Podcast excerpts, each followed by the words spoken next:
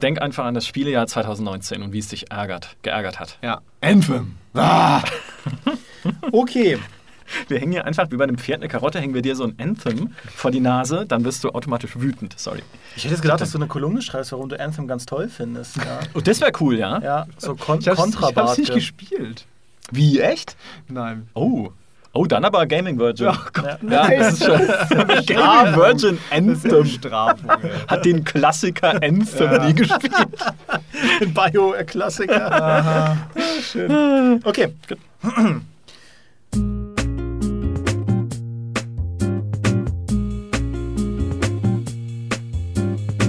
Mittlerweile gibt es so viele Folgen des GameStar Podcasts, dass wir bei der Themenkonzeption manchmal erst in letzter Sekunde merken, dass wir ein Thema schon mal besprochen haben. Aber hey, dann machen wir einfach Folge 2 einer Serie draus. Haha.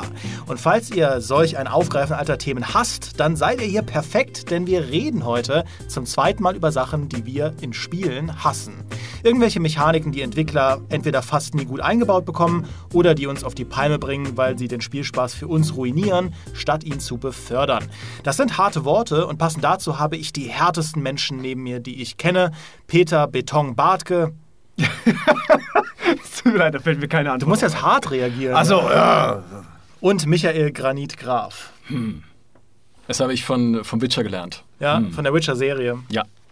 Ja, das, ähm, mehr, mehr habe ich nicht. Das hat mich jetzt zwei Wochen gekostet, auf die Namen zu kommen. Ich finde es so wunderschön, dass du unseren Themenfindungsirrsinn direkt in den Vorspann mit eingebaut hast. Ja. Weil ich glaube, so geht's EA auch mit jedem FIFA. Ach, da haben wir letztes Jahr schon eins gemacht. Schon ein Fußballspiel. Mit Und wir Ball. jetzt nochmal eins, nur zwölf Ja. Monate später.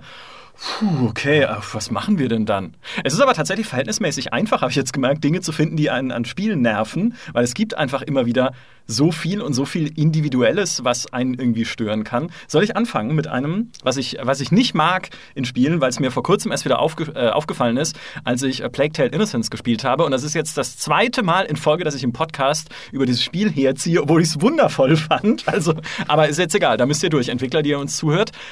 Tale Innocence hat Crafting. Und ich verstehe es nicht. Warum braucht ein zum großen Teil lineares Spiel Crafting? Dass ich irgendwie meine Schleuder verbessern kann, dass ich meine äh, Gürteltasche verbessern kann, um mehr Materialien mitnehmen zu können fürs Crafting, dann irgendwie meinen Alchemiekram verbessern und, und, und mir leuchtet schon ein, dass man als Entwickler irgendwie sagt, okay, das ist halt eine Art, dir deinen Fortschritt selbst zu erarbeiten und irgendwie so selbstwirksam zu sein, im Besserwerden, obwohl wir ja eigentlich doch im Grunde ein lineares Spiel machen und du kannst ja dann auch so ein bisschen unterschiedliche Vorgehensweisen freischalten, dann nutzt du halt da mal die Schleuder und da schmeißt du irgendwie einen Stein, der ein Feuer löscht oder sowas oder so ein Alchemie-Ding. Aber es braucht's nicht. Es braucht's eigentlich nicht für das, was der Kern dieses Spiels sein sollte, nämlich die Geschichte zu erleben, die Charaktere und diese tolle Atmosphäre in dem Spiel zu erleben. Ein Life is Strange hat auch kein Crafting gebraucht. da habe ich mir auch irgendwie als Max nicht eine bessere Kamera gebaut oder, oder die Zeitrückspulfunktion abgegradet, dass ich jetzt auch irgendwie, äh, weiß ich nicht, Gegenstände aus der Vergangenheit holen kann durch ein Zeitportal und Alter, dann. das ist eine geile Idee. Ja, also, oder? also ehrlich schon? gesagt, je mehr du darüber redest, desto mehr wünsche ich mir eigentlich, dass sie das eingebaut hätten, weil das klingt ziemlich cool. Nein, da- da- das, kann, das kann ja bei nonlinearen Adventures irgendwie cool sein, wenn du da deine eigenen Schwerpunkte legen kannst. Also zum Beispiel bei Quest for Glory fand ich das damals super, dass das diese Rollenspielmechaniken hatte und dass man Sachen verbessern konnte. Aber es muss halt zum Spiel passen, finde ich. ich. Es kann auch sinnvoll sein, in so einem linearen Storyspiel Crafting einzubauen, wenn du beispielsweise den Spielern ein Vehikel geben willst, schwierige Stellen irgendwie leichter machen zu können. Dass man halt irgendeine Form von, von Beweglichkeit hat, ähm, wenn man irgendwo festhängt. Also du meinst quasi Zauberei in Dark Souls zum Beispiel, ja, wenn du den Easy Mode halt. Aber es ist halt bei vielen Spielen überflüssig. Also wenn du halt ein Spiel hast, ich, ich habe jetzt Plague Tale nicht gespielt, aber was relativ simpel ist, dann streckt es halt irgendwo eine Spielzeit. Und man sagt ja dann oft, das erhöht den Wiederspielwert, tut es aber nicht. Also, ich. was, ich habe halt das Gefühl, also Plague Tale kann damit dir schon, wie gesagt, alternative Wege freischalten und so. Und ich verstehe ja die Idee der Entwickler. Es wirkt auf mich nur, gerade bei so einem narrativen Spiel, zu gamey, nenne ich es jetzt einfach mal, zu mechanisch für etwas, was eigentlich emotional sein sollte. Und da passt es für mich nicht. Weil ich mag Crafting auch immer dann, wenn sich Spiele als Sandbox begreifen. Wenn es halt heißt, hey, komm mal, du bist jetzt hier in diese Welt geschmissen, ganz alleine und nackt. Siehe Minecraft, siehe halt irgendwie alle MMOs oder so. Und jetzt äh, crafte dir die Zukunft. Oder halt Fallout auch beispielsweise. In Fallout liebe ich Crafting. Ich habe in der letzten Folge erzählt, wie ich einen Rucksack voller kaputter Ventilatoren äh, durch, die Öd, durch die Ödnis, durch die Endzeitödnis schleppe. Nur damit ich mir daraus Waffenmods bauen kann. Also da passt es dann halt auch irgendwie, dieser, dieser Plünderer-Gedanke, der da auch mit drin steckt und zur Endzeit irgendwie auch dazugehört zu diesem Setting. Aber in diesem mehr oder weniger linearen Spiel, das ja auch getrieben ist von dieser Beziehung zwischen den beiden Hauptcharakteren, zwischen dieser äh, Schwester und ihrem Bruder, also zwischen den, zwischen den beiden Geschwistern, das ist das Wort, das ich eigentlich jetzt gesucht Ja, ich habe. wollte- du, die, mir fielen einfach die Namen nicht ein. ja, Ali. Alicia und äh, Hugo, genau, Ah, ja, ja, natürlich, äh, wus wusste ich. so, dass ja eigentlich davon schon getragen wird, noch diese zusätzliche, eigentlich so dieses Zugeständnis an moderne zu leisten, dass man sagt, okay, komm, wir bauen das halt als zusätzliche Belohnungsebene noch mit ein. Wäre halt in dem Fall nicht nötig gewesen. Und wo es mich auch aufgeregt hat, das wisst ihr aber vielleicht schon, wenn ihr GameStar TV mal gesehen habt, da habe ich es nämlich Fritz schon mal an den Kopf genagelt, meine These ist, das hat mich in Tomb Raider auch genervt. Damals. Ja, das war halt ein bisschen open-worldiger und ja, sollte halt auch so survivalig sein, weil sie da auf dieser Insel strandet, äh, im ersten, also im, im Reboot damals, im ersten Teil der neuen Trilogie. Und auch da fand ich es halt irgendwie so blöd, weil ich mich auch selber immer so Completionist-mäßig gezwungen fühle, jeden dummen Zweig einzusammeln, den es irgendwo gibt, weil ich könnte ihn ja brauchen, weil er macht mich ja besser. Aber das widerspricht einfach diesem, okay, ich bin jetzt hier in dieser Welt und möchte sie halt erleben und erkunden und nicht jeden Stein einsammeln. Das Problem ist ja gerade bei Tomb Raider, ist es ja so, wenn du das machst immer und so richtig drauf spielst, dass du auch alle XP kriegst. Ja, ich habe auch alle Tiere, glaube ich, habe ich schon mal erzählt, alle Tiere in Tomb Raider umgebracht, weil es halt XP gibt. ähm, und dann schaltest du noch irgendwelche Takedowns frei, mit denen kriegst du noch mehr XP und dann wirst du noch stärker. Und was mich in Spielen nervt, dass, dass da keiner dran denkt, dass die Spieler so obsessiv sind und das alles machen und dann so ultra stark werden und das Spiel reagiert aber gar nicht drauf. Es bleibt halt immer so gleich in, auf dem Schwierigkeitsgrad, auch wo die Casuals noch durchkommen können. Und Spiele allgemein werden halt immer einfacher, je weiter du im Spiel voranschreitest. Sie wären eigentlich, also sehr selten, wären sie schwerer. Äh, du kriegst selbst bei einem Dark Souls, hast du irgendwann diese Mechanik drauf. Klar, dann kommt dann mal ein Boss, ja, ähm, hier äh, Smaug und äh, Orn- Ornstein. Ornstein, ähm, wo du dann wieder dran verzweifelst. Ähm, aber es gibt sehr wenige Spiele, die tatsächlich dann eigentlich das, das nutzen, ja, dass du ja stärker wirst und dann müsstest du ja auch eigentlich auch eine größere Herausforderung haben. Dann müssen ja auch die Gegner stärker werden. XCOM macht das ein bisschen so, aber da ist wieder so, da hast du am Anfang so einen riesen Hügel an Schwierigkeit, wo du richtig eins auf die Fresse bekommst und eigentlich wird es dann sogar einfacher, obwohl die Gegner dann auch was dazulernen. Ähm, und das nervt mich, nervt mich irgendwie, dass du, dass du nicht, ähm, dass das da kein Verhältnis existiert. Ja? Du wirst immer besser, aber das Spiel ähm, ja, gibt dir eigentlich nicht kein, keinen Anreiz dazu, besser zu werden, weil du rauchst eh alles weg. Aus den Tagebüchern eines Witcher-Spielers. Ich habe hab mir jetzt meine Bärenrüstung gecraftet und ich brauche keine Rüstung mehr im Spiel. Also ich habe bei Witcher 3 hab ich, ist, ist es mir so ein bisschen gegangen wie äh, dem, was du gerade skizziert hast, Peter, dass ich zu früh auch zu viele von den späteren Quests gemacht habe und bekomme jetzt für sehr viele ältere Quests nur noch einen Erfahrungspunkt oder so. Und brauche halt keine Rüstungen mehr und keine Schwerter mehr, weil ich fast nie was Besseres finde, außer das, was ich mir dann halt neu craft, also wenn ich irgendwie meine, meine Bärenrüstung verbessere.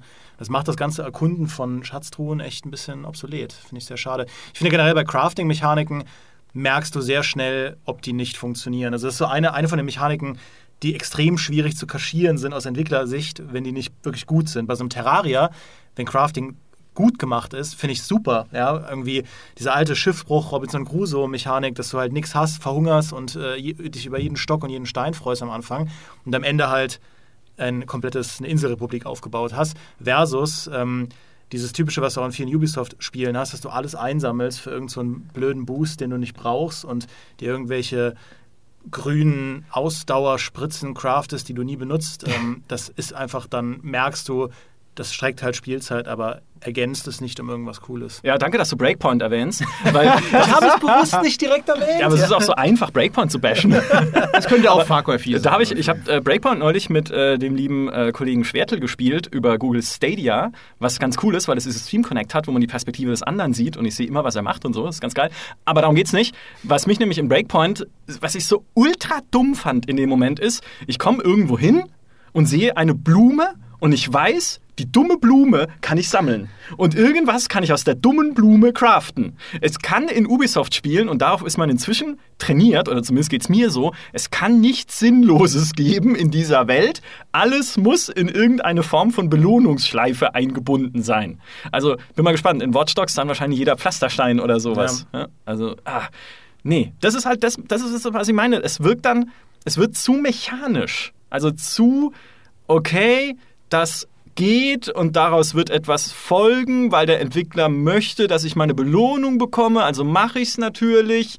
Und äh, ja, ist dann halt, also ist diese ganze emotionale Ebene komplett raus irgendwie. Beim ersten Tomb Raider fand ich es zum Beispiel noch einigermaßen cool gemacht, dass du, du hast ja da diese uralten Knarren, die fast auseinanderfallen. Und du findest ja dann diese Ausrüstungserweiterungen, wo du dann irgendeinen Holzschaft drauf baust oder irgendwie so einen Schalldämpfer so irgendwie gerade vorne dran schraubst. Deshalb finde ich zumindest aus einer Story-Perspektive und auch im Punkt dem, was es halt dem, dem, dem Kampf bringt, dass es halt leichter wird oder du schleichen kannst oder so, fand ich das noch ganz gut gemacht, aber in einem Rise of the Tomb Raider haben sie sich dann halt zu sehr aufgebaut. Also ich meine, das, das Tomb Raider Reboot, das erste Reboot von 2013 oder 12, hatte ja auch schon viele so überflüssige Sammelsachen, die dir dann nicht wirklich was gebracht haben. Irgendwelche GPS-Caches, weil damals Geocaching ein Ding war, die, die quasi gar nichts gebracht haben.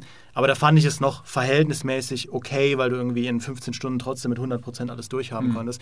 Aber es wird dann irgendwann halt ein Overkill. Ähm, ja. Aber das ist auch wieder lächerlich, wenn du Tomb Raider dann den, das Sequel spielst, dann hast du all diese schönen Fähigkeiten, die du natürlich erlernt hast, die hast du dann natürlich nicht mehr. Ne? Nee. Oder den Bogen, der irgendwie die Seilwinde und so weiter. Und genauso, ähm, ich bin ja kein Zelda-Spieler, aber ich glaube, bei jedem Zelda-Spiel musst du wieder die einzelnen Fähigkeiten für die Dungeons wieder nach und nach freischalten. Aber du spielst ja auch eine neue Figur, also natürlich äh, ja, ist okay. ja immer ein neuer Link. ja, äh, aber also das ist äh, auch was, was, was auch irgendwo unvermeidlich ist, weil du ja wie die Entwickler bei uns ja immer sagen im Interview, ja, du musst den Vorgänger nicht gespielt haben. Das ist vollkommen in Ordnung. Ja, da gibt es nur so ein paar andere An Andeutungen und du kannst es einfach, neue Spieler sind willkommen.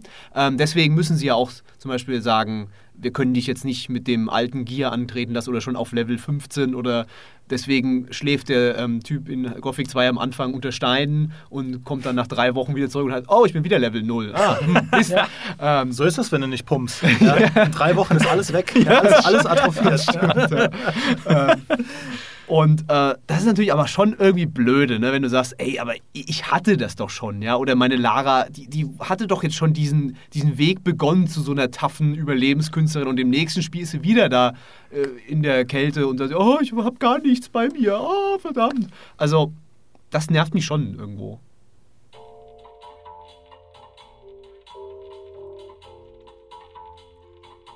Ja. Manchmal muss man Dinge auch einfach so stehen lassen. Das könnte ein Spiel auch häufiger machen. Ich finde, was oft unterschätzt wird, wir hatten neulich auch ein paar Beispiele schon genannt, glaube ich, auch im Podcast, sind so ruhige Momente, die einfach fehlen. Und deswegen möchten wir das im Podcast jetzt einfach mehr anstreuen, dass ihr einfach das wirken lassen könnt, was wir gerade gesagt haben. Wir können derweil auch irgendwie so ruhige, besinnliche Musik einspielen und das bisschen. Ja, was so auf dem Hauptbahnhof in der öffentlichen Toilette irgendwie spielt. So an der ja, oder, oder das Fahrstuhlthema aus äh, System Shock damals. Das ja, kann ich sogar nicht. Aber ich äh, habe die Stille genutzt, um nachzudenken, weil tatsächlich ähm, habe ich nur überlegt, dass ich theoretisch Spiele cool finde, wo die Sachen, die du dir im ersten Teil freigeschaltet hast, im zweiten Teil noch drin sind, aber jetzt eben nur die Basis und mhm. du brauchst aber musst ganz Neues jetzt lernen. Mir ist noch kein Beispiel eingefallen, außer, glaube ich, Baldur's Gate, wo du ja deinen Charakter importieren kannst. Ja, ich glaube, hm. da vergisst du ja nichts, äh, oder? In Baldur's das Gate stimmt. 2 startest du mit dem, was du schon gelernt hast. Ja. Du hast wahrscheinlich keine Ausrüstung mehr, aber ähm, das ist natürlich irgendwie Königsklasse, äh, aus Entwicklersicht halt ein Spiel zu bauen, einen zweiten Teil zu bauen, der wo du dich trotzdem wieder schwach fühlst, obwohl du so mhm. viel gelernt hast. Ja. Mir ist nur gerade eingefallen, dass mein Baldur's Gate Charakter Lord Micha hieß. Ich weiß, also wirklich mit dem Namen Lord Micha. Ich weiß nicht, der Adelstitel war schon, ich weiß nicht, was ich mir dabei äh, gedacht habe. Wie ist dein Vorname? Lord. Lord. äh, bei Witcher ist es ja auch so im Prinzip. Bei Witcher musst du ja jetzt auch in Witcher 3 nicht mehr die Zauberzeichen lernen, beispielsweise wie in den Vorgängern oder im ersten. Na gut, da hat er auch seinen Gedächtnisverlust gehabt und sowas. Also auch wenn man da wieder am Anfang anfängt, ja, so als Level 1 Geralt ist man immerhin ein ja. etwas komplett Terrorkrieger als in den Vorgängern. Ich weiß gar nicht mehr, wie es Mass Effect 3 gemacht hat. Ich weiß, dass bei Mass Effect 2 stirbt der Shepard am Anfang, Spoiler. Ähm, und dann musst du ihn ja rekonstruieren mit seinen Fähigkeiten auch. Aber bei, beim dritten Teil äh, das weiß ich jetzt gar nicht mehr. Was? Beim dritten Teil war bei mir der Charakterimport kaputt. Da ging es ja nicht. Da oh mein Gott, ja, da war dieser oh, Bug ja drin. Voll traurig. Ja, da war dieser fiese Bug drin. Und dann habe ich mir einen neuen Shepard gebaut, der dann oh. der wieder totale Zombie aussah, weil er viel zu blass war und so eingefallene Wangenknochen hatte. Aber, mit dem habe ich ja, dann gespielt als ja, Strafe. Da, da, hast du ja echt die Hälfte vom Spiel verpasst, die besten Momente verpasst eigentlich, weil du ja nicht die Entscheidung hattest vom, von den, mit deinen Charakteren und was nicht alles. Oder ging das? Oder doch, die Entscheidungen hatte ich. Achso, es ging nur sein, sein Aussehen und so. Jetzt, jetzt verwirrst du mich, ja stimmt. Was war, aber irgendwas war kaputt. Vielleicht konnte man die Entscheidung nicht, konnte man die nicht nochmal neu wählen? Jetzt bin ich verwirrt. Das ging bei Dragon Age. Bei Dragon Age ging das. Ja, bei Dragon Age ging das definitiv. Gut, dann, dann ist es vielleicht Quatsch, was ich erzähle und ich musste nur das Aussehen neu machen, weil das nicht funktioniert hat, aber dann sah er trotzdem aus äh, wie ein Zombie. Ich mache mal weiter, ähm, weil ich finde, was du angesprochen hast, Micha, dass ähm, Spiele, die eigentlich linear sind, sich zu sehr in irgendwelche Nichtigkeit verlieren. Ähm, da würde ich gerne anknüpfen, weil was mich zum Beispiel voll auf die Palme bringt, sind Pauschal-Collectibles in Singleplayer-Spielen. Oh, ja. also, wenn du ein Singleplayer-Spiel hast, das hat Call of Duty früher immer gemacht, und du findest da irgendwie 20 Geheimdienstakten, die du nicht mal anklicken kannst, einfach nur oder irgendwelche Spielkarten oder so. Wo ich denke, was, warum sammle ich hier, oder hier in Mafia 2 damals, die Playboys, ja, wo du denkst, das, das ist das, was man jetzt sammeln kann in eurer Welt und das löst bei mir schon immer diesen Drang aus, das halt komplett zu bekommen. Aber ich fand es jetzt im neuen Call of Duty so toll, dass es diese Collectibles nicht mehr gab. Dass du einfach eine Singleplayer-Kampagne hast, wo du dich aufs Schießen konzentrieren kannst und dann machst du deinen Kram. Weil ganz ehrlich, so viele von den guten Singleplayer-Spielen, Max Payne 1 und Max Payne 2, kamen ohne nervige Collectibles aus. Dann bau halt mal ein paar Secrets ein oder so, dass du noch einen geheimen Bereich finden kannst oder so, meinetwegen. Aber ich finde es so furchtbar, dass Spielzeit in linearen Spielen gestreckt werden muss durch Collectibles. Das ist bei Gears of War übrigens auch so. Da hast du so viele irgendwie Tokens, aber da haben sie wenigstens noch irgendwelche interessanten Beschreibungen dazu gepackt, die die Welt ein bisschen mehr erklären. Das ist da nicht ganz für die Cuts. Aber wenn dann Entwickler sagen, ja, wir erhöhen den Wiederspielwert damit, dass du in jedem Level 15 Abzeichen finden kannst, das macht mich fuchsig. Weil Ja. Wer hat denn Spaß dabei, ein Level 10 Mal zu spielen, um ohne Guide diese 15 Abzeichen zu finden? Wer hat denn Spaß dabei, stattdessen mit einem Second Screen einen Guide offen zu haben und sich dann dauernd anschauen, okay, das war in der Ecke, das war in der Ecke. Uncharted ist auch so eine Serie. Da habe ich mir, da saß mein Mitbewohner neben mir mit so einer, mit so einer äh, DIN A4-Zettel, wo dann halt die ganzen Collectibles drauf saßen und hat gesagt, okay, da musst du jetzt da lang, da musst du da lang, um so blöde Schätze zu finden. Und es gab ja keine Ingame-Economy, das heißt, du hast mit diesem mit diesen Schätzen auch kein Geld bekommen, um dir irgendwas zu kaufen. Es war einfach nur, damit du da sechs von sechs stehen hast am Ende von einem Level. Es fuchst mich. Ich, Das ist, brauche ich nicht. Aber das kommt halt vom Achievement-System, ne? dass du sagst, du brauchst die Platin-Trophäe bei auf der PS4 oder was. ja, die elenden Und Flaggen in das- Assassin's Creed. Ja, Ja, oh, die Flaggen in Assassin's Creed. Achievement. Ja, Das war ganz- die ganz Aber dann, aber äh, dann zumindest, du kannst es ja wenigstens lindern, indem du sagst, okay, ich gebe ihm halt noch eine bestimmte Ingame-Komponente als Belohnung, wenn man es gemacht hat, die Ja. ich sonst halt nicht kriegen würde, weil Assassin's Creed 2 äh, hatte ich doch auch diese, diese Rätsel sammeln lassen, diese irgendwie an großen Kirchen oder so waren noch diese Ja. Rätsel, wenn du die gelöst hast, hast du doch am Ende dieses Filmchen freigeschaltet, wie Adam und Eva aus diesem Urbevölkerungslabor da flüchten. Äh, das hat sich zwar auch jeder dann bis dahin schon fünfmal auf YouTube angeguckt, aber ist ja egal. Zumindest hatte man nochmal eine zusätzliche Belohnung innerhalb der Story auch, die ein bisschen mehr dir erzählend ergänzt hat und auch ein bisschen mehr Interesse dann geweckt, was da wohl danach noch kommt in den nächsten Teilen. Ja, die einzelnen Rätsel waren ja da auch gut gemacht, weil du, das waren zwar so blöde Schieberätsel, ich fand die, äh, fand die anstrengend, aber zumindest waren sie ja verknüpft mit, ähm, mit so Story-Hinweisen. Zum Beispiel, dass Napoleon Bonaparte in seinem diesem berühmten Gemälde halt natürlich da in, wo er immer die Hand in seiner, seiner, in seiner Hatte äh, Edenapfel Bauchtasche hatte, ja, da hatte er dann einen Edenapfel drin gehabt, genau. Ähm, das heißt, diese ganzen einzelnen Infos haben dir dann auch nochmal was über die Spielwelt erklärt, versus eben die Fahnen, die du beim ersten Assassin's Creed sammeln Die haben halt nichts gebracht. Die haben auf dem PC, weil das ja kein, das war ja nicht Steam oder so, da gab es ja nicht mehr Achievements, da gab es ja auch kein Uplay beim ersten Assassin's Creed. Du hast nichts dafür bekommen. Ich habe dann im Nachhinein erst gelesen, dass es auf den Konsolen dafür Achievements gibt. Darf ich noch was zu den Glyphenrätseln sagen? Das ist so für mich so noch so eine, so eine ganz schlimme Erinnerung, weil ich musste damals die Komplettlösung zu Assassin's Creed machen. Zwei, äh, bevor es Komplettlösungen gab, natürlich von anderen. Und ich musste diese Glyphenrätsel alle selbst lösen. Das letzte Rätsel, das ist so ein Scheiß. Das musst du so drehen und dann dreht sich ja mich immer alles mit, wenn du das dreh- eindrehst. war ich habe dann so eine Lösung geschrieben. Ja, du musst erstmal bis da, bis das Pferd da links oben ist und dann musst du wieder links nach rechts drehen und dann geht es so weiter. Alter, da habe ich echt stundenlang an diesem einen beschissenen Rätsel gesessen. Und also die Glyphenrätsel, die gibt es immer noch bei pcgames.de, die, die Komplettlösung, wenn, man, wenn ihr mal äh, interessiert, interessiert seid. Einer der ersten Artikel, die ich geschrieben habe. War das, so ein, war das so ein Punkt, wo du dein Leben grundlegend dahinter fragst? Ja, da habe ich dann überlegt, einerseits kriegst du für diese Tipps ein Schweinegeld, andererseits machst du dein Gehirn so kaputt damit. Ähm, und dann habe ich dann gesagt, ey, ich möchte gerne auch Spiele testen, bitte. Ja.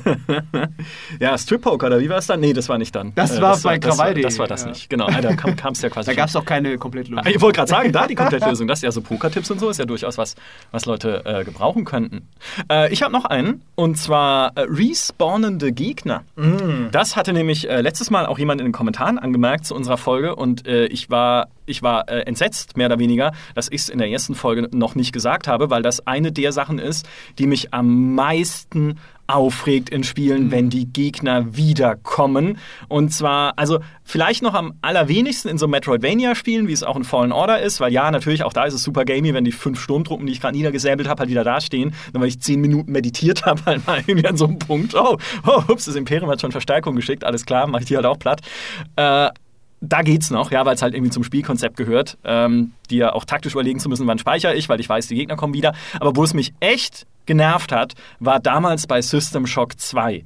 Weil da kannst du halt einen Level leer räumen, diese ganzen Mutanten der vielen, die irren Krankenschwestern, die dummen Psi-Affen, die mich in meine Albträume verfolgen bis heute, äh, alles wegmetzeln, was da in diesem Level rumläuft. Dann kommst du zehn Minuten später wieder, sind wieder da. Und das in so einem Raumschiff, das ein abgeschlossenes System ist, wo also nichts von außen irgendwie reinkommen kann und die nicht irgendwie mehr Psi-Affen ausbrüten können, weil die hatten sie schon auf dem Schiff und haben an diesen Affen irgendwie Experimente äh, durchgeführt oder sowas.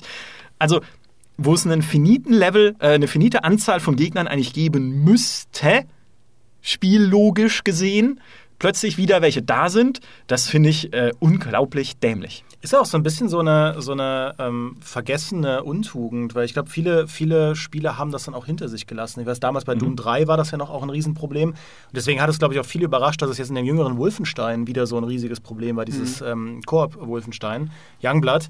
Ähm, also wie, wie krass es dann genervt hat, wenn du gerade mal ein Ladescreen hast zwischen zwei, zwei Gebieten und dann sind plötzlich alle Gegner wieder da, die du halt mühsam irgendwie um die Ecke gebracht hast.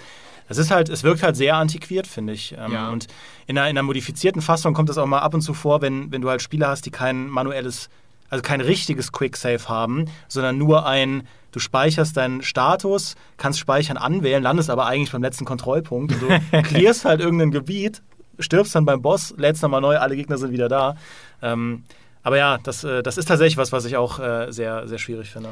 Da kommen wir ja auch zu einer meiner persönlichen Hass-Liebe-Serien äh, Far Cry, ne? Far Cry 2, die, ähm, die Stützpunkte, die halt immer wieder, da bist du lang gefahren, hast alle umgebracht, fünf Minuten später, ach, ich muss nochmal zurückfahren, ah, sind schon alle wieder da. Ja. Also da war es natürlich super extrem und bei Far Cry, da gibt es so viele Sachen, also ich, ich habe die alle gespielt, fand die alle gut bis sehr gut, aber ähm, da gibt es so viele Sachen, worüber ich mich aufrege, am meisten aber sind diese diese dämliche Entscheidung zu sagen, wir haben hier einen Open-World-Shooter ab Far Cry ja, 2, oder eigentlich am ersten Far Cry war ja auch schon Open-World fast. Ähm, und ähm, es gibt aber diese, diese, diese Botschaft, kehre ins Missionsgebiet zurück, mhm. wenn du zwei Zentimeter ähm, von, deiner, von dem Pfad abweichst, den die Designer halt bei dieser Mission sich ausgedacht haben. Und das ist ja das gleiche bei Red Dead Redemption 2 jetzt, wo du auch diese riesengroße Welt hast, aber bist du in der Mission und machst nicht genau das, was die Leute sagen, ja dann äh, Game Over, nochmal zurück an den Speicherpunkt. Ja, Destiny. Nervig. Destiny macht es ja auch. Mhm. Da im Prinzip, da die Welt ja es ist ja theoretisch eine Open World, aber es ist ja keine Open World, weil du über die Karte ja den nächsten Schauplatz anwählen musst, zu dem du gehen willst. Und dann startest du in diesem Lager der überlebenden Wächter, ganz viel Story dahinter, ganz sicher, und sagst dann, okay, jetzt will ich rauslaufen in die äh, europäische Todeszone, was es da ist. Ja, geht nicht, bitte gehen Sie zurück. Bitte gehen Sie zurück auf den, auf den Fußballplatz, wo Leute Fußball in der Gegend rumtreten, weil sie auch nicht wissen, was sie jetzt machen sollen, weil dir das dumme Spiel auch nicht sagt, dass du die Karte benutzen sollst. Oder vielleicht tut es das und keiner liest es. Es kann natürlich auch sein, was uns zum nächsten Punkt bringt. Eingeblendete Tasten. Ähm, auch das hatte letztes Mal schon jemand in den Kommentaren angemerkt. Aber ich finde es immer nervig, wenn ein Spiel es für notwendig hält oder noch krasser gesagt, mich für so dämlich hält, dass es mir bei jeder sich bietenden Gelegenheit einblenden muss, welche Taste ich jetzt zu drücken habe. Plague macht es auch beim Klettern irgendwie, sagt es mir auch jedes Mal, drück A auf deinem Controller, um hochzuklettern. Oder halt auch The Division 2, das stundenlang dir bei jeder Mauer sagt, jetzt musst du aber Alt drücken, um in Deckung zu gehen. Ne? Vergiss es bloß nicht. Drück Alt. Drück ich. Ich bin schon in Deckung. Ah, hast du alt gedrückt? Cool, danke. Gut, gut gemacht. Hier sind 10 XP. Das kommt dann als nächstes irgendwie, wenn du, ah, richtige Taste gedrückt. Sehr gut. Also, äh, da, da fühle ich mich selber so entmündigt irgendwie. Traut ihr mir nicht mal zu, dass ich mir eine Taste merke? Es kann ja sogar sein, dass ich sie mir nicht merke, dass sie, sie meine Aufmerksamkeitsspanne bei Destiny, aber dann gucke ich es halt nach oder sowas, aber ich will es nicht immer da eingeblendet haben, weil es halt noch wieder so eine künstliche Ebene über das Spiel legt. Und noch schlimmer finde ich dann, wenn es dann auch noch so, so Textnachrichten gibt, die immer wieder kommen, irgendwelche Tutorials nach 30 Stunden, sagt dir das Spiel noch, ey, übrigens, weißt du schon, du kannst, äh, ja, ähm, hier diese Pflanze kannst du essen und äh, das bringt dir Lebensenergie zurück und so. Ja, habe ich schon 50.000 Mal gemacht. ähm, also gerade so Tutorial-Nachrichten, die halt immer wieder kommen. Äh, Ubisoft hat es zum Glück endlich gelernt und man kann das inzwischen abschalten bei denen, aber das, die sind da auch eine der, der schlimmsten ähm, Offender, sage ich mal, Ja. in, in der Vergangenheit. Ich habe gerade einen Gedanken, nämlich äh, zu Star Wars Jedi Fallen Order. Da gibt es ja auch, wenn du irgendwie zu lange dastehst und dir ein Puzzle anschaust, weil du einfach nicht, noch nicht weißt, wie es Mhm. gehen soll, gibt es auch diese Einblendung, willst du BD-1 jetzt um den Hinweis bitten Mhm. oder weiter überlegen? Tick, das, tack, tick, genauso tack, bei Tomb Raider ist es auch, dass dann Lara was sagt. Und der Gedanke ist, wie haben sie das ausbalanciert?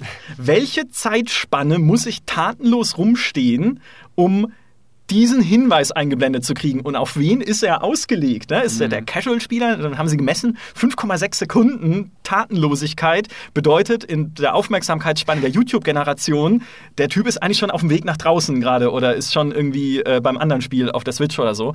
Äh, das, das würde mich mal interessieren. Aber zumindest äh, lassen sie BD1 nicht das Rätsel dann komplett lösen. Ich, ich kann beim Test an einer Stelle-. Ich kann beim Test an einer Stelle nicht weiter und dann hat er mir halt einen Tipp gegeben, dachte ich, ja, hm, ich, äh, ich check's immer noch nicht. hab, dann, hab dann ewig gebraucht. Das gibt's ja bei Adventures manchmal, dass dann so eine Meldung kommt, okay, offensichtlich bist du zu doof. Sollen wir das Rätsel für dich lösen? Ja. Dann, Okay. Ja, barrierefreies Spielen halt. Ja. Das- Aber lustig, weil eigentlich sind ja so viele Spiele, die sind so drauf aus, dass, dass du das Spiel auch ja fertig bekommst. Ja, dass du auch sagst, okay, was können wir jetzt tun? Oh Mist, der, der, der, der kapiert das jetzt nicht, verdammt, ja. Ähm, oder äh, wieso ist der jetzt, hat er jetzt seit zehn Minuten keine Story-Mission gemacht? Oder da müssen wir mal wieder den Hinweis einblenden. Übrigens, da gibt es eine Story-Mission, die sind äh, markiert auf der Karte mit einem Ausrufezeichen und so. Und äh, das nervt mich auch tierisch, wenn halt das Spiel eigentlich so nach seinem eigenen, ähm, ich sag mal, Rhythmus oder hat so sein Tempo vorgegeben und aber du willst eigentlich was ganz anderes machen und das geht dir ständig auf die Eier mit seiner Sache. Und extrem ist es natürlich bei Far Cry 5, wo du ja, ich glaube, sechs, sieben Mal entführt wirst im Spiel. Das war so eine. Das ist, das ist echt.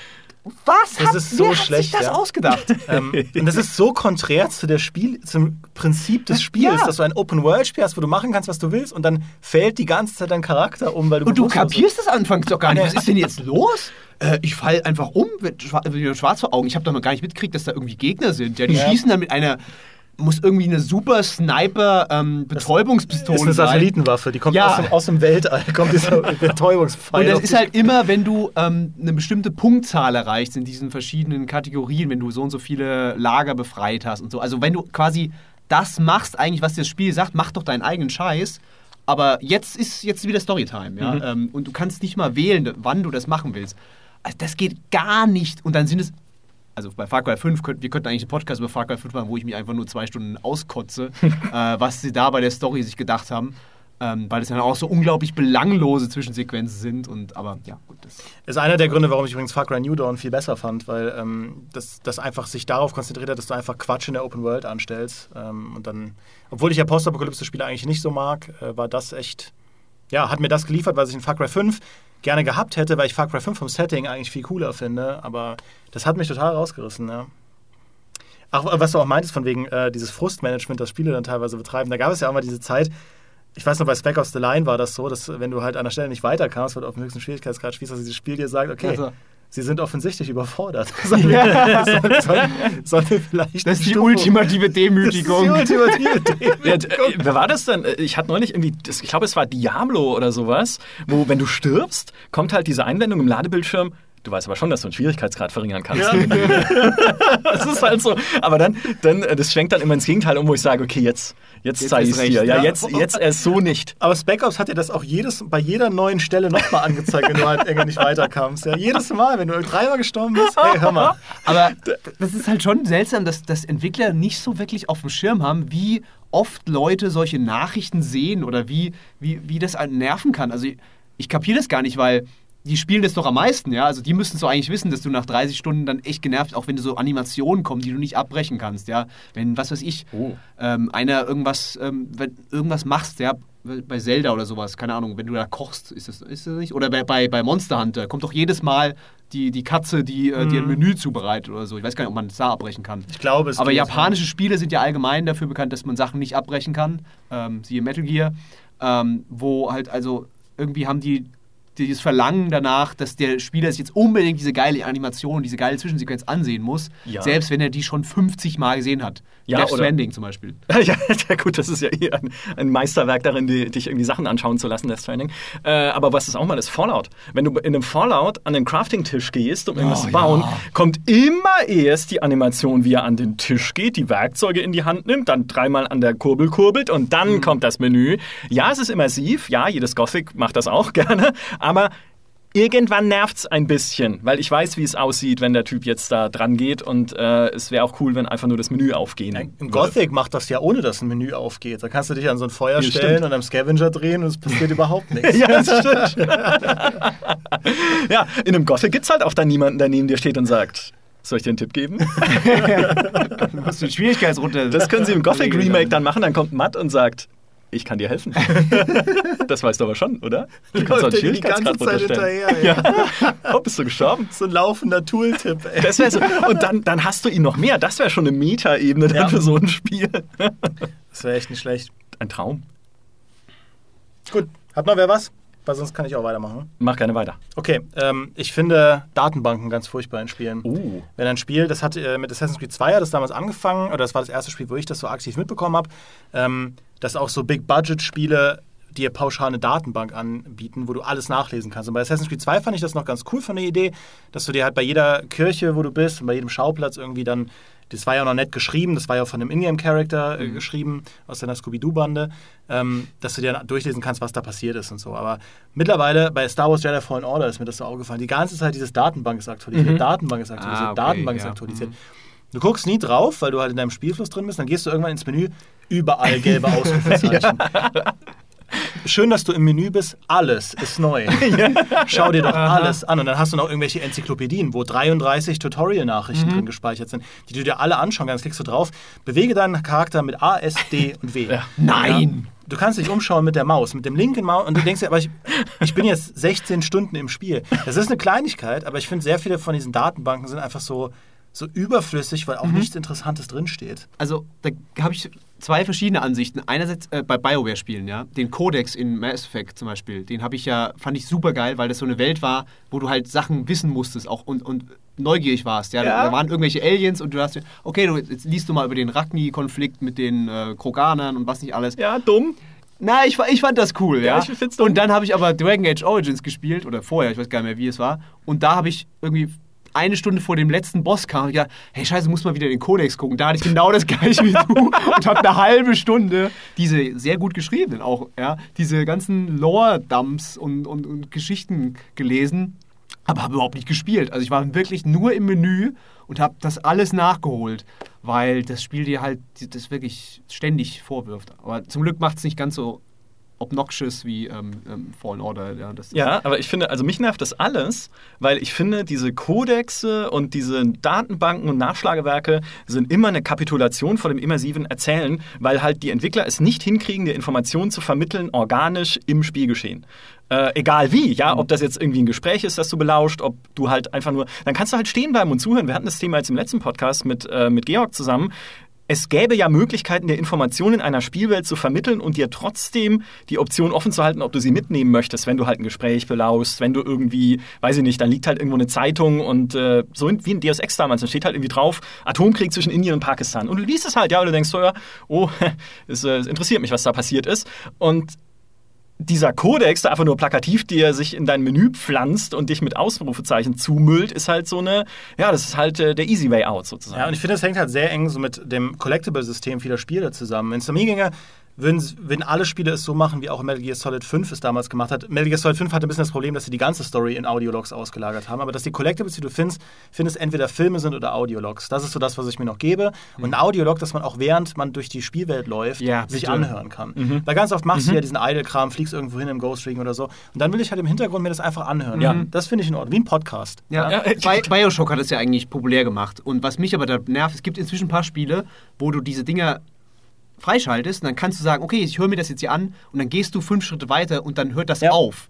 Und da drehe ich ja durch. Also Echt? Wer denkt sich denn so ein beschissenes, dass du da stehen bleiben musst, um das anzuhören? Ja. Okay. Das, das ergibt überhaupt keinen Ge Sinn. Gears of War 5 macht das zum Beispiel so, dass du, ähm, du findest Audiologs immer an, äh, nicht Gears of War 5, alle Gears of War machen das so, du findest Audiologs an strategischen Positionen Mhm. und die erzählen dir ein bisschen was über das, was da passiert. Aber wenn du fünf Schritte weiter gehst, redet halt irgendjemand in dein Ohr. Ja. Weil, weil ja die ganze Zeit irgendwie du Bescheid wirst von deinen Leuten und in dem Moment bricht halt das Audiolog ab. Das heißt, du, du kannst, theoretisch kannst du das wie so ein Podcast im um Rumlaufen hören, aber nur im Kreis. Wenn du halt, wenn du, halt, wenn du Missionstrigger aktivierst, dann äh, verschwindet der Audiolog halt. Dann, dann viel Spaß, die in den Menüs zu finden. Ja, ähm, und das finde ich, das finde ich gehört einfach genauso wie, wie halt so viele Collectibles einfach entweder belanglose Bilder von irgendwas sind. Bei Ghost Recon Wildlands war das so, findest du einfach irgendwie einen Zeitungsartikel auf Spanisch. ja, ist ja cool. Danke. Und dann steht da daneben Beschreibungstext, ein Zeitungsartikel auf Spanisch. Ja, ich übertreibe jetzt ein bisschen. Aber so, so sind halt viele. Oder dieses, ähm, was ja von der Idee auch cool ist, dass du irgendwelche Mails findest in Assassin's Creed Spielen oder auch in einem Deus Ex. Ähm, Finde ich prinzipiell super, aber es ist dann oft der gleiche Gag. Ja, irgend so eine Mail, die so klingt, als hätten die halt Büroangestellte geschrieben und die unterhalten sich dann ganz fetzig über irgendwas. Und das ist halt dann kontrastiert damit, dass wir in einer furchtbaren Welt leben oder so.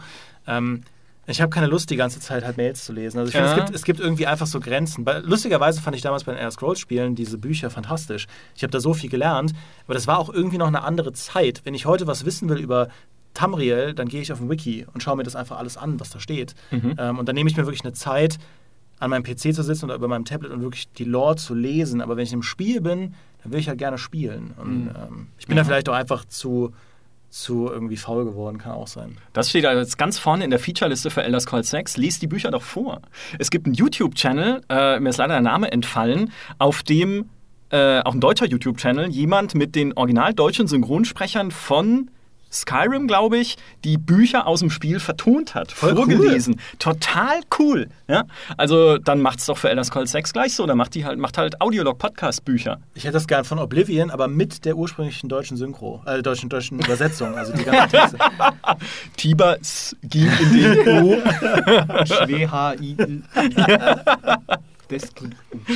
Wundervoll. Ja, Itemlisten sind natürlich auch sowas Tolles, aber ich glaube auch, es gibt niemanden da draußen, der Itemlisten gut findet. Deswegen ist es, glaube ich, nichts, was hier in diese, in diese Aufzählung passt. Ja, aber es ist auf jeden Fall schade, wenn du, also weil da, da fließt ja teilweise so viel Arbeit rein, diese Welten zu bauen. Und ich finde es ja auch cool, dass das halt, wenn ir- irgendwie du Kreaturen designst als Entwickler für irgendwie ein Star Wars Jedi Fallen Order, die du dir halt wirklich Gedanken machst, wie die da in dieses Ökosystem reinpassen und so. Es ist halt dann nur irgendwie so schal, wenn das dann in irgendeinem trockenen Ja, Datenbank stell dir mal vor, wie, wie sich die Entwickler fühlen. Ich äh, könnte mir auch vorstellen, dass das teilweise so für die auch so ein bisschen ist. Ja, wir haben jetzt diese ganze Arbeit gemacht. Wäre jetzt schade, wenn wir das einfach wegschmeißen. So, packen wir es doch irgendwie rein. Vielleicht liest es ja irgendwer, ja. Oder genauso wie diese Konzeptzeichnungen, die irgendwie drin sind. Ja, schade, packen wir die doch rein. Ist vielleicht eine Belohnung für irgendjemanden, der sich das im Menü anschaut. Vielleicht gibt es ja auch 0,1 Prozent, die da Spaß dran haben, ja. Also, dann hat sich wieder gelohnt vielleicht. Wo ich es tatsächlich ganz cool fand, ich habe jetzt über die Feiertage Nino Kuni durchgespielt, das erste Nino Kuni. Und da gibt es so eine Art, das heißt magischer Begleiter, das ist auch so ein, im Prinzip dein Zauberbuch. Oh ja. Und die haben sich so viel Mühe gegeben. Das gibt's dass, ja auch in ähm, echt. Das gibt es auch in echt in dieser Mhm. Collectors Edition damals, die äh, der Jonas Gößling, der auch ab und zu für uns Videos macht, hat. Und niemand sonst. Deswegen ich, äh, Doch, mein alter Kollege. ja, ich äh, halt nach wie vor die Freundschaft mit ihm aufrecht. Ja. ähm, da haben die sich so viel Mühe gegeben, das ist wirklich wie so ein, wie so ein E-Paper. Ja? Das, da kannst du reinzoomen Mhm. mit ganz vielen Zeichnungen, ganz vielen Geschichten und du wirst auch vom Spiel die ganze Zeit irgendwie genötigt, damit zu Mhm. interagieren, weil du da auch al- alchemistische Rezepte finden kannst, die du sonst im Spiel nirgendwo entdeckst. Du äh, erfährst halt viel über die Typen von den Kreaturen, die du fängst. Das ist ja wie, wie ein Pokémon, das Spiel. Ähm, und das sind Infos, die du brauchst. Und es gibt auch eine Questkette, wo du immer diese Kurzgeschichten im, in diesem Band lesen musst, um dann an Fragen zu beantworten. Und dann kannst du dir besonders gute Sachen freischalten. Ist immer noch natürlich nichts, was, sage ich mal, Lockhasser versöhnen wird, aber es ist zumindest mal eine smarte und sehr aufwendige Herangehensweise an das Thema. Aber ganz oft sind halt eben diese, diese Datenbucheinträge auch einfach nicht sonderlich gut geschrieben, finde ich. Das hattest du aber auch in Life is Strange so ein bisschen. Da haben sie es ja auch wenigstens liebevoll gemacht mit diesem Tagebuch von Max, in dem du blättern konntest, wo dann aus ihrer Perspektive beschrieben war, wie die Leute, also wie so ihre Interaktion war und ihre Erfahrungen mit den Leuten und die, mit den Orten und sowas. Also das da war es, wenn es dann noch so halbwegs immersiv gemacht ist, wenigstens, ist es ja nett, ja, aber nicht als so ein, ja, wirklich, als würdest du an ein Computerterminal gehen, sie Mass Effect oder, oder Dragon Age, ja, und halt irgendwie Infos abrufen. Als würde Shepard auf der Citadel an irgend so ein, so ein Wiki gehen und sagen, oh, jetzt lese ich mir aber nochmal alles über die Kroganer durch. Das, äh, da habe ich wohl nicht aufgepasst damals in der Schule. Das ist nämlich auch das, was mich bei Mass Effect immer gestört hat, aber ich habe es schon so oft im Podcast gesagt, dass es euch aus den Ohren rausblutet inzwischen schon. Mich stört, dass Mass Effect, dass mein Charakter in Mass Effect am Anfang mehr Wissen besitzen müsste, als ich es als Spieler habe, weil er die Welt ja kennt. Also denke ich. Ich weiß nicht, was Shepard vorher, ob Shepard vorher sich mit der Welt beschäftigt hat oder ob er irgendwie äh, ja, zum ersten Mal irgendwie da sich äh, irgendwie mit den Zusammenhängen jetzt auseinandersetzt. Aber eigentlich müsste er doch wissen, wer die Turianer sind. Aber ich weiß es halt nicht. Das ist auch geil, so aus einer Storytelling-Perspektive. Das haben ja auch viele historische Romane, dieses Exposition-Dumping. Ja. Dass dann halt irgendwie, in, dem, in dem Roman geht es um irgendeinen, irgendeinen Bauern und dann kommt dann zufällig eine Person vorbei, die sagt, lass mich dir das Regierungssystem des Heiligen Römischen Reiches erklären und wie die Kreuzzüge und der Streit zwischen Adel und, äh, und Papst und äh, Kaiser sich darauf auswirken. Ja. Also, Das Beispiel ist ein Tra Das wäre jetzt so ein Moment, so ein ruhiger Moment, wo man sich einfach diese Szene sich vor, vor Augen Ich, führen äh, darf. ja, das ist bei Spielen halt auch oft so. so ja. du sollst das und das für mich holen. Hast du noch Fragen zum Regierungssystem Landes? äh, Stimmt, sind viele Spiele so, aber eins, was es für mich sehr gut gemacht hat, war äh, The Banner Saga, was lustigerweise auch von Ex-BioWare spielen. Deswegen widerspreche ich dir ein bisschen, weil in meiner Erinnerung macht das Ma- Mass Effect nämlich gerade nicht, dass es sich so. Also klar, du kannst im Codex alles nachlesen, aber in den Dialogen und so ist ja eigentlich, hatte ich immer das Gefühl, dass Shepard schon weiß, worum es geht. Ja, ja, die, genau, eben, in den Dialogen schon. Aber ich ja nicht. Also eher, aber ich doch nicht. Ja, aber das ist doch gut. Nee, nee, aber ich, naja, nee, weil ich weiß, also Also ich ich dachte, das wäre deine Kritik gewesen, dass das, hä? nee, ja, nee, mir ist schon Also klar, du willst genauso ein Deppen wie du bist. Nein, ich will, dass mein Charakter auf demselben Wissensstand ist wie ich. Ach so. Weil ich will doch, nee, ich will ja, also, Aber das finde ich gerade geil bei Banner Saga zum Beispiel, dass du da in diese Welt reinkommst und die es halt sehr, sehr clever machen. Ähm, gerade nicht mit so äh, extrem viel Text, sondern recht reduziert alles und du erst nach und nach er, dir klar, alle wissen, wer so, ein, ähm, so diese Riesen sind und so weiter und so fort, aber sie schaffen da einfach eine schöne Balance, finde ich, ähm, dass dich reinzieht, aber gleichzeitig nicht alles gleich äh, hier, ach übrigens, so ist das übrigens und da kommt die Midgard-Schlange und äh, wir sind übrigens kurz vor der Apokalypse. Ähm, Ich finde übrigens, das kann sehr cool sein, wenn dein Hauptcharakter mehr weiß als du. Das finde ich, Finde bei- ich auch. finde ich bei The Witcher äh, super, dass Geralt, da, da kommt halt irgendein Monster und du denkst dir, irgendein Bauer erzählt dir irgendwas und denkst dir, was, was zur Hölle soll das denn sein? Und ich so, ja, ja, das ist das. ich, kenne ich. Das Habe das und das. umgebracht. Ja, und, ja. und, oder, oder irgendwie jemand versucht dir was zu erzählen und du kannst halt überhaupt nicht ausmachen, okay, ist das, erzählt er gerade Quatsch? Aber Hm. Geralt sagt dann, ach, das ist doch Quatsch, das ist doch Aberglaube, dass es sowas gibt, kann gar nicht sein, ja. Aber gleichzeitig tötet er halt irgendwelche riesigen Gockel, die, äh, die Gift spucken, ja. das finde ich funktioniert bei so einem fixen Charakter wie Geralt, Ja. aber noch besser als bei einem, den du selber entwirfst. Also auch bei Mass Effect gestalte ich mir den Shepard selber und okay, ich gebe ihm auch seine Vergangenheit im ersten Teil da mit irgendwie drei Optionen oder sowas. Also je weniger Einfluss ich selber auf den Charakter habe, desto mehr kann ich auch akzeptieren, dass er schon irgendwie Dinge erlebt hat, bei denen ich nicht dabei war. Aber wenn ich ihn halt selber Fallout spielt mit diesem, also macht, ich weiß ehrlich gesagt nicht, ob sie sich drüber lustig machen, ob es einfach nur eine versehentliche Dialogzeile ist in Far Harbor in dem Add-on, wo dich äh, ein Synth, also einer von diesen Roboterwesen da, fragt, was deine erste Erinnerung ist. Und du kannst halt antworten, ja, meine erste Erinnerung ist, wie ich mit meiner Familie im Haus bin, bevor die Bomben fallen. Weil das die erste dumme Szene ist in dem Spiel. Und damit ist es meine erste Erinnerung als Charakter in diesem Spiel. Und dann sagt nämlich dieser Synth, ja, bist du denn sicher, dass du nicht selber auch ein Roboter bist? Und dass dir diese Erinnerung eingepflanzt wurde? Und in dem Moment saß ich dann da und dachte mir, Ihr Schweine. Jetzt habt ihr mich tatsächlich dazu gebracht, meine Identität in Frage zu stellen. Dann saß ich fünf Sekunden länger da und denke mir, Bullshit, weil es gibt 500 Dialogstellen in dem Spiel, wo er sich an früher erinnert und sagt, ah, die Firma kenne ich noch von früher. Nee. Oh, und hier habe ich damals mit meiner Frau Picknick gemacht. Nee. also Dinge, die nie im Spiel vorkommen, aber sie kommen halt in Dialogen vor, Erinnerungen an früher und deswegen, dann passt es halt wieder nicht. Aber das, also wie gesagt, ich weiß nicht, wie durchdacht diese Dialogstelle war, aber ich fand es sehr geil, dass sie dann mit diesem, mit diesem Erinnerungscharakter da spielen. Apropos Spielen, eine Sache, die, mich, die, die wir letztes Mal gar nicht angesprochen haben, glaube ich. Minispiele in Spielen. Ah. Also ähm, da bin ich auch sehr geteilter Meinung. Es gibt einige, die ich nett finde, sowas wie ein Deus Ex äh, Hacken, äh, Mankind Divided und äh, Human Revolution, weil es einfach ein gutes Spiel ist. Äh, dann gibt es halt äh, Schlösserknacken in Fallout und Elder Scrolls, was du halt irgendwann mit links machst und einfach nur so eine ähm, nervige Aufgabe wird. Äh, und dann gibt es halt noch Pipe Mania in Bioshock. was halt, ich weiß nicht, wa warum das da drin ist. Ähm, total dämlich und, und unpassend und du musst es ständig machen. Ähm, aber allgemein diese, diese, diesen, es, da war es richtige Phase, fand ich, wo jedes Spiel irgendwie fünf verschiedene Minigames brauchte. Hat ein bisschen nachgelassen, so gefühlt. Ja, ich finde Minigames, also wenn wir über, also nicht über sowas reden wie jetzt Gwent in The Witcher oder nee, nee, sowas, das, ne, ist ja, das ist ja ein richtiges Spiel im Spiel, also Genau. ein Pasak oder sowas. Ja. Aber wenn du, genau, aber wenn du äh, Minigames brauchst, um bestimmte Aktionen im Spiel durchführen zu können, Mhm. dann finde ich das nur insofern sinnvoll, als dass die Zeit im Spiel weiterläuft währenddessen Mhm. und dir halt was passieren kann. Weil dann finde ich, wie in so einem Dark Project, wenn ich ein Schloss knacken will und ich muss dann mit meinen zwei Dietrichen abwechseln und hören, wann sie einrasten, um dann zum anderen zu wechseln und wieder so lange, bis er einrastet und all das unter der ständigen Gefahr, dass die scheiß Wache um die Ecke kommt, die ich schon pfeifen höre, dann fängt er nämlich richtig an die Pumpe zu gehen und dann wird's cool, auch wenn ich glaube ich im letzten Podcast gesagt habe, ich mag keinen Zeitdruck, aber ich bin ein kontroverser Mensch, äh, ein widersprüchlicher Mensch fast schon. Ähm, da finde ich es cool, aber wenn halt einfach die Zeit stehen bleibt und das Spiel dir sagt, ja, du willst diesen Computer hacken, aber löst doch erstmal dieses Pipe-Mania-Rätsel. Warum? Warum genau? Äh, Ist es dann, fühlt es sich mehr nach Erfolg an, weil ich halt nicht nur Hacken gelevelt habe, sondern auch Pipe Mania kann. und das kann auch nicht jeder. Äh, naja, das, also da bin ich bei dir. Da musste ich auch an, direkt an, an die Splinter Cell-Spiele denken, weil da fand ich es auch gut gemacht, dass es halt bei allem so ein kleines Minispiel gibt und im Hintergrund läuft es halt weiter, weil du dann auch immer diese Entscheidungen treffen musst. Okay, ich habe diese Wachpatrouille halt beobachtet und habe jetzt ein Zeitfenster von vielleicht 15 Sekunden, um dieses blöde Rätsel zu knacken und dann setze ich mich da dran und mache das. Ich finde das auch nochmal was anderes als ein Zeitlimit. Ja, das ist ein Zeitlimit bekommst du vorgesetzt, das musst du dann machen. Du musst es in, weiß nicht, in einer Minute schaffen. Aber bei, da ist es wirklich so ein Entscheidungsabwägen, wo eben dieses Minispiel reinkommt als das, was eigentlich diese Entscheidung erst spannend macht. Ähm, versus, und da bin ich voll bei dir, Peter, äh, Minispiele, die halt, wenn zum Beispiel ich in einem Red Dead Redemption 1 da gefragt ja, möchtest du nicht irgendwie noch Huf, Hufeisen werfen? so, ja. denke ich mir, äh, nee, möchte ich nicht. Also es gibt ja auch bei Assassin's Creed immer bei Black Flag zum Beispiel diese Flavor-Spiele, wo du dann äh, Mühle spielen kannst in irgendwelchen, irgendwelchen Bars. Und da wird jetzt, werden jetzt alle sagen, ja, ist doch egal, dann machst du halt nicht, wenn du keinen Bock drauf hast. Stimmt auch, muss ich auch nicht. Ähm, aber ich probiere gerne solche Sachen aus.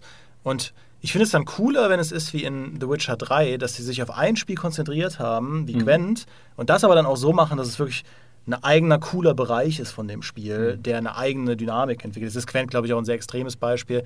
Aber zum Beispiel Würfelpoker im ersten Witcher fand ich auch nicht so verkehrt. Das war, war ein ganz nettes Ding. Das habe ich ganz gern gemacht. Das war auch nicht so schwierig, dass man es nicht schaffen konnte, aber anspruchsvoll genug, dass man irgendwie ein bisschen nachdenken musste. Gab es da eine Taktik bei, bei Würfelpoker? Ich kann mich nur noch erinnern, dass immer irgendwie die Leute, habe ich so viel Geld gebettet, dass, ähm, gewettet, dass die halt dann ausgestiegen sind oder sowas. Ja, du hast halt immer das Maximum gewettet, Ja. aber du brauchtest auch ein bisschen, ein bisschen, was du halt behältst und was du wegwirfst als Aha. Würfel und so. Es war ja ein bisschen Poker drin, ein bisschen Taktik. Und im zweiten Teil haben sie das ja verbunden mit der Physik, dass du die Würfel selbst werfen musstest, wo man sie die ganze Zeit aus Versehen über den blöden Spieltisch geworfen hat und dann waren deine Würfel weg.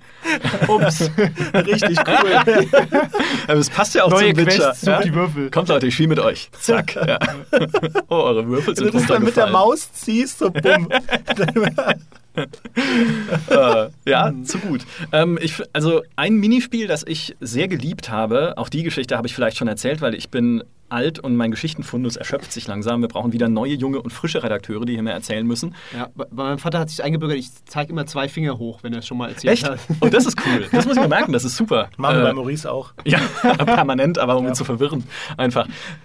In System Shock 2 gab es ein fantastisches Minispiel, weil da hattest du so einen Gameboy, den du einsacken konntest und da war so ein Ultima-Klon drauf und den habe ich ewig gespielt, während ich mich im Frachtraum versteckt habe, weil unten die dummen Psi-Affen rumgekraxelt sind. und ich hatte wirklich Angst, da runter zu klettern und hinter den Kisten vorzukommen, hinter denen ich gesessen habe. Sicher dort, weil sie, weil sie mich da nicht entdeckt haben. Äh, und dann habe ich halt diesen, diesen Gameboy da ausgepackt und Ultima tun, gespielt. ja. Ja, und es war super süß, weil du hast da dieses kleine Männchen da durch die Welt gelenkt und dann gab es Kämpfe gegen Orks und hast dann irgendwie auch Ausrüstung gesammelt und diese Welt erkundet und es war wirklich ein, ein wundervolles Ja. Spiel im Spiel. Und drumherum- zwischendrin die Psi-Affen halt. Drumherum die haben, ja. Psi-Affen, ja. aber das habe ich im echten Leben auch genug Nachbarn, die nerven oder so. Also, ja, und dann spiele ich halt in Ruhe Ultima. Dazu Toll. sei gesagt, ich sitze ihm gegenüber, ja, also hast du wahrscheinlich mich gerade gemeint damit. Ja.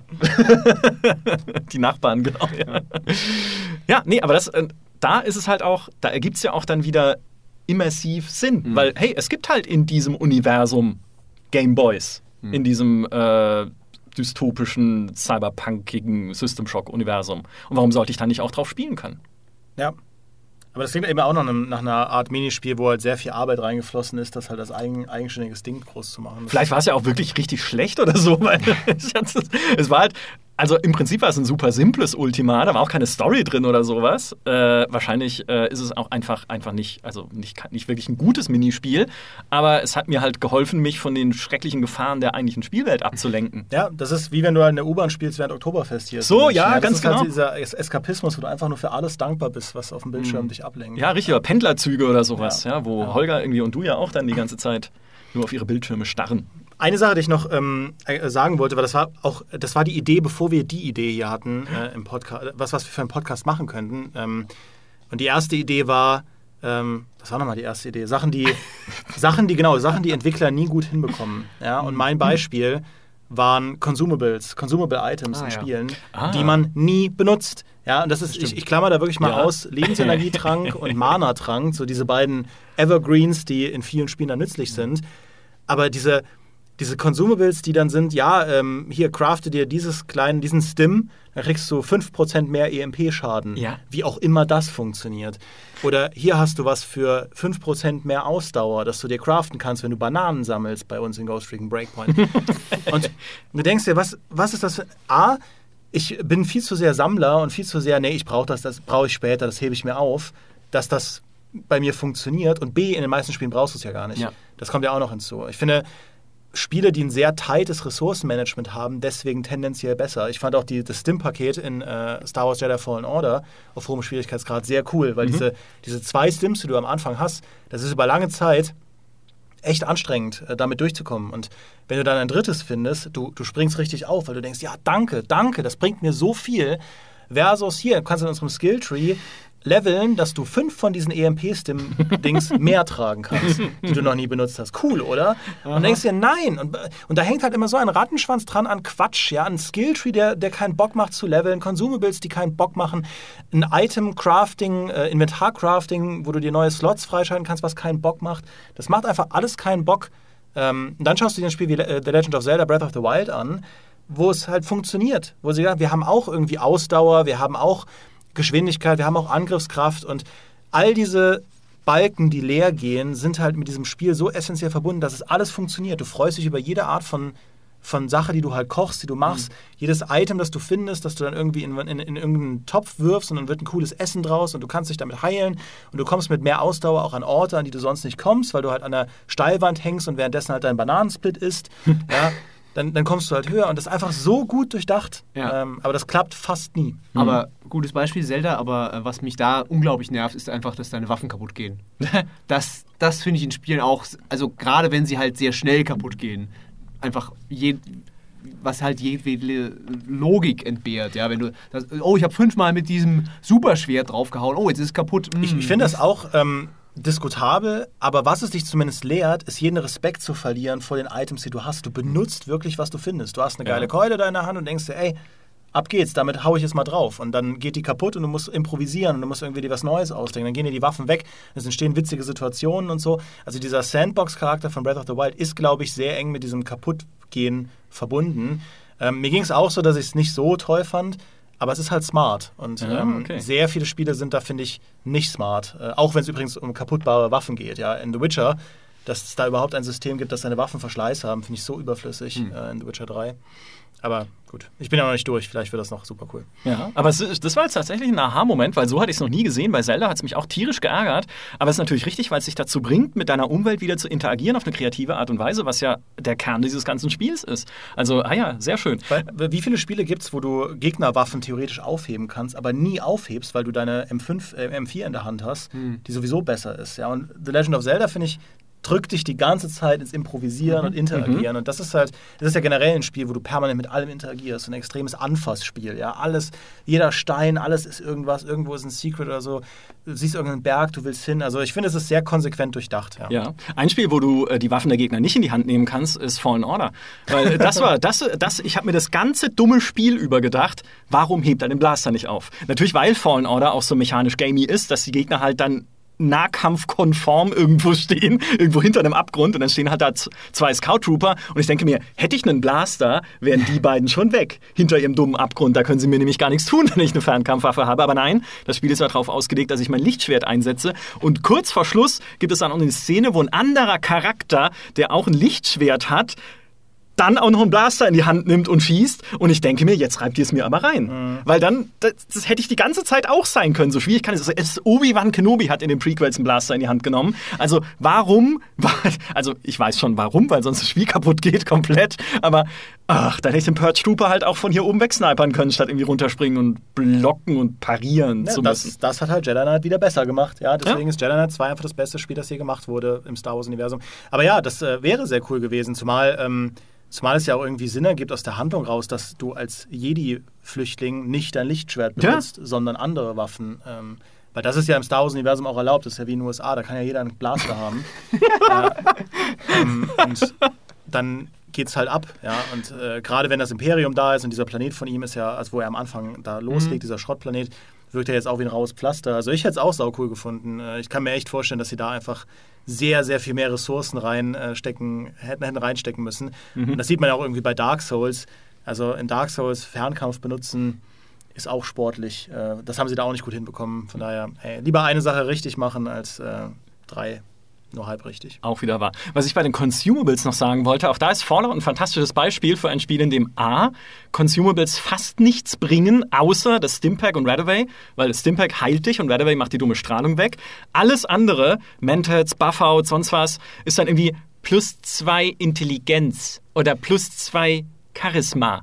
Und ich denke mir, wofür brauche ich denn plus zwei Charisma? Meine Charisma-Proben kann ich mit Saves Coming locker gewinnen, indem ich einfach immer davor abspeichere im Dialog. Danke Fallout für die Option, wer auch immer auf die Idee gekommen ist. Ich kann im Dialog abspeichern und neu laden und dann wieder auf die Charisma-Probe klicken. Vielleicht gewinne ich sie dann. Ja. Also Dankeschön, dass das auch da, ich habe es im ersten Podcast schon gesagt, ich bin Saves Kammer. Ja, ich lade immer so lange neu, bis das für mich opt optimale Ergebnis erreicht ist, wenn ich an den Zufallsgenerator komme. Aber da mache ich es und dann benutze ich aber doch diese dummen äh, Kaugummis nicht, die mir irgendwie meinen Charakter redseliger ja. machen. Und das, wozu es am Ende führt, und das auch in jedem Spiel, in so gut wie jedem solchen Rollenspiel, das ich spiele, ist, am Ende des Spiels habe ich einen Sack voller Consumables dabei. Ja. Weil ich immer denke, Vielleicht brauchst du sie irgendwann. Mhm. Ir ir irgendwann, also bei Fallout vielleicht noch am wenigsten, weil da sind sie, glaube ich, auch am wenigsten sinnvoll, aber auch in dem Deus Ex oder so.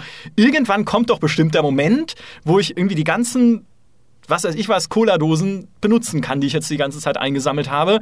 Und wenn es dann der Endkampf ist, und nach dem Endkampf habe ich sie immer noch. Ja, und wenn es halt eben nicht so ist, dann ist es so eine eigene Ebene im Spiel, die mühsam ist, finde ich, lernen zu müssen, was von dem ganzen Zeug richtiger Schrott ist. Ja.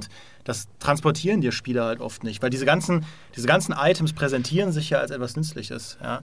Und dann sind eben diese Intelligenztränke dann auch nur für 60 Sekunden wirksam, wo ich mir denke, ich würde nie im echten Leben einen Intelligenztrank trinken, der nur 60 Sekunden wirkt. Dann bist du kurz ein Genie und fällst wieder zurück und kannst dich einfach nicht mehr reindenken da rein, wie es war, als du noch smart warst. Und das, ah. das ist doch voll frustrierend. Es wäre aber, also theoretisch könntest du es ja auch bei einem Fallout-Universum in der Historie, aus der es kommt, so machen, dass, wenn du sagst, okay, wenn jemand wirklich null Intelligenz hat, ist er halt auch in den Dialogen dumm wie Brot. Und dann kommst du halt irgendwo hin, hast einen Dialog und kannst halt nur sagen, schlagen, ja. du, Geld. Ja? Aber wenn du halt vorher dir äh, die, die Intelligenz-Kaugummis reinfallst, dann kannst du halt sagen, oh, hallo, werter Fremder, erzähl mir mehr über das Regierungssystem des Ödlandes oder so.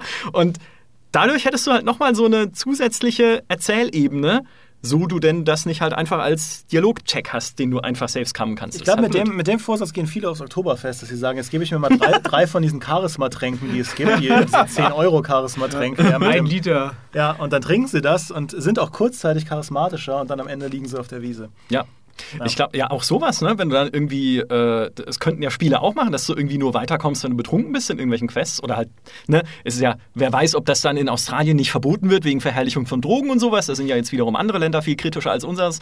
Aber so grundsätzlich jedes in der Spielwelt dir angebotene Consumable und die daraus folgenden Effekte nutzen, um irgendwie nochmal so eine zusätzliche Erzählebene reinzubasteln. Das wäre doch gar nicht so doof. Kann auch sein, dass es mal eine Quest gibt, wo du dumm sein musst. Und dann nimmst du halt den Dummheitskaugummi, der dich dafür halt stark macht oder sowas.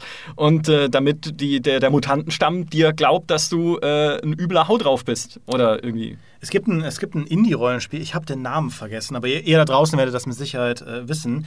Ähm, ist auch so ein, ein Retro-Indie-Rollenspiel, so ganz klassisch, äh, wie so ein, wie so ein äh, JRPG aus, vom Super Nintendo. Da, da gibt es so ein, so ein Mittel, das heißt Joy. Und das macht, gibt dir in den Kämpfen sehr, sehr viele Vorteile. Aber sie haben halt auch eine Abhängigkeitsmechanik eingebaut. Hm. Das, du wirst auch von der Handlung ab und zu mal gezwungen, das zu nehmen. Und das fand ich ganz cool, dass du so ein Consumable hast, das im Zentrum steht. Du nimmst es, du hast Vorteile, aber du musst auch mit dem Entzug danach klarkommen. Und daraus eben auch, das wird, dann natürlich auch mit der Story verknüpft. Und dann ist es wieder cool, finde ich, wenn es eben durchdacht ist, ja. Und, und du denkst, okay, nehme ich das jetzt, nehme ich das nicht, das hat bestimmte Folgen. Wenn ich, was passiert, wenn ich eigentlich richtig viel davon nehme oder wenn ich die ganze Zeit so einen Pegel halte, ähm, ist das dann nicht der smarteste Weg, durch dieses Spiel zu kommen und so weiter und so fort. Ähm, aber das ist eben oft nicht so. Also, sind wir mal ehrlich, ganz viele Consumables, gerade in so Big-Budget-Spielen, sind einfach nur irgendwie Inhalts- und Zeitstreckung, ähm, die jetzt irgendwie spielmechanisch keine Relevanz haben. Ja, wobei ich mich frage, warum? Aber was streckt das denn? Es streckt ja nicht Spaß und es streckt ja auch nicht Beschäftigung mit dem Spiel und dem. Äh? Es gibt dir mehr Optionen, glaube ich. Das ist sowas, würde ich jetzt sagen, wo der Designer sagt, ja, wir brauchen das, damit äh, einer sagen kann, hier, äh, er hat jetzt diese Möglichkeit. Oder wenn er im hohen Schwierigkeitsgrad spielt, wenn du den Drachen in Dragon Age dann legen willst, dann brauchst du vielleicht den Feuerstand, Feuerwiderstandstrank. Ja. Aber das ist dann wiederum was Cooles. Das ist ja, Ja. was, was in The Witcher auch ganz gut hinbekommt, dass du wirklich dann auch auf einem hohen Schwierigkeitsgrad dir Gedanken machen musst, was sind denn die Schwächen von den speziellen Monstern? Und das ist ja auch die Idee von einem Hexer, ja, was er so macht. Aber ganz oft ist es halt bei, also ich würde, wüsste da mal wirklich gerne bei vielen Ubisoft-Spielen, ähm, was da zuerst steht. Ob zuerst gesagt wird, okay, wir brauchen einen Skilltree und da, da brauchen wir aber auch Punkte, die in dem Skilltree verbessert werden können. Und dann se- setzen wir halt Mechaniken ins Spiel rein, die man verbessern kann. Ähm, also was wirklich da auch die, die, die Daten sind, die sie erheben. Ich will jetzt gar nicht sagen, dass das alles irgendwie aus dem Nichts kommt. Ähm, wie jetzt, also wie viele Spieler, wie viele von diesen Consumables nutzen. Weil das ist, muss ich auch sagen, was, wenn ich dann mal Let's Plays schaue oder so, was mich auch bei manchen Spielen überrascht, dass es viel besser ist, wenn man bestimmte Dinge benutzt, tatsächlich, und ich habe das noch einfach nicht gesehen. Also äh, ich will da meine eigenen Grenzen auch gar nicht unter den Tisch kehren. Ja. Und irgendwo bei Ubisoft sitzt der Designer, der eine Typ, der festlegt, wie viele Heilpäckchen man im Inventar haben kann am Anfang. Drei? Nein. Vier. Zwei. Zwei. Die Pa- Nein, ein, vier. Doch vier. Okay. Du musst dann erst drei bengalische Tiger töten, um dann dir dann eine bessere, was weiß ich, äh, Tasche zu nähen, um dann mehr Dinger reinzupacken. Ja, ist um deine, um deine, äh, oder um die Kugel, die Schusswunde äh, mit, dem, äh, mit, der, mit der Leinenbinde dann, äh, die, die, er- aber gut, okay, das ist jetzt wieder Spielmechanik. Aber da, also das, das sind halt auch immer so, so Dinge, die halt die Logik dieser Universen brechen. Wenn ich mir denke, ich bin jetzt in einem Universum, wo ich mir Verbandsmittel bauen kann, kann ich ja im echten Leben theoretisch auch aus irgendwie Stofffetzen, die ich finde oder sowas. Und es wäre sinnvoll, möglichst viele davon zu besitzen, aber offenbar kann ich nur sechs tragen, obwohl sie drei Gramm wiegen pro Stück. Warum? Ja, also es gibt keinen Grund außer Spielmechanik und Belohnungsschleifen. Deswegen macht man es wie in Far Cry Primal. Ja, wenn ich da irgendwie sechs Pfeile getroffen haben, dann drückst du einfach Steuerung und dann reckt er sich seinen eigenen kleinen Finger, kleinen Finger wieder. wieder gut. dann, ist, dann ist wieder Die okay. kollabierte Lunge wieder in Ordnung. Man ist, das ist echt gut. Man fällt irgendwie aus 10 Meter Höhe. Uh, mein kleiner Finger. ich habe hier ist so einen kleinen, kleinen Ast im Arm. Ja, den besser raus. Den drücke ich mal lieber raus. In den Knochen wieder rein. Ja, schön. Ja, gut, ich glaube, ähm, damit sind wir mit unserer Zeit durch, weil Jo. wir alle, alle noch äh, Meetings haben, wo wir hin müssen. Peter, willst du abmoderieren? Hast du Bock? Nee, das hasse ich. Deswegen.